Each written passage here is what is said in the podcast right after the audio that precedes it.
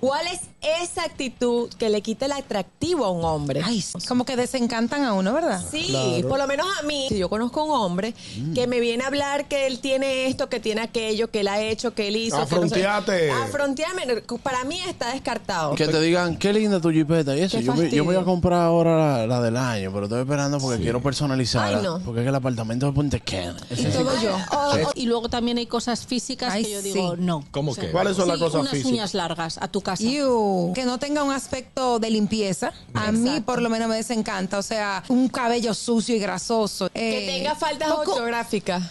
Eso ¿Te también. a mí. desencanta? Que Pero no tú lo quieres para diferencien. profesor de Ay, lenguaje o para que ay, te no resuelva era. tu problema. No, no, no. Yo creo que el tema de los olores es una cosa número uno. Sí, Bueno. también. Halitosis, tiene que cuidarse. usted, si usted tiene que cepillarse siete veces, cepíllese siete Chicle veces. para Elba. No importa.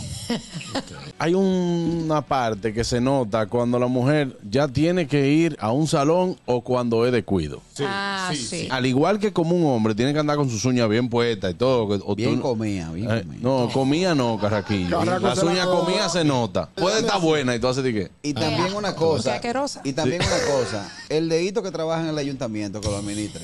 ¿Cuál es? ¿Cómo así? Un meñique que barre, que se le sale de los zapatos y va barriendo por donde quiera que camina. Por Donde quiera que camina. El gusto, el gusto de las 12.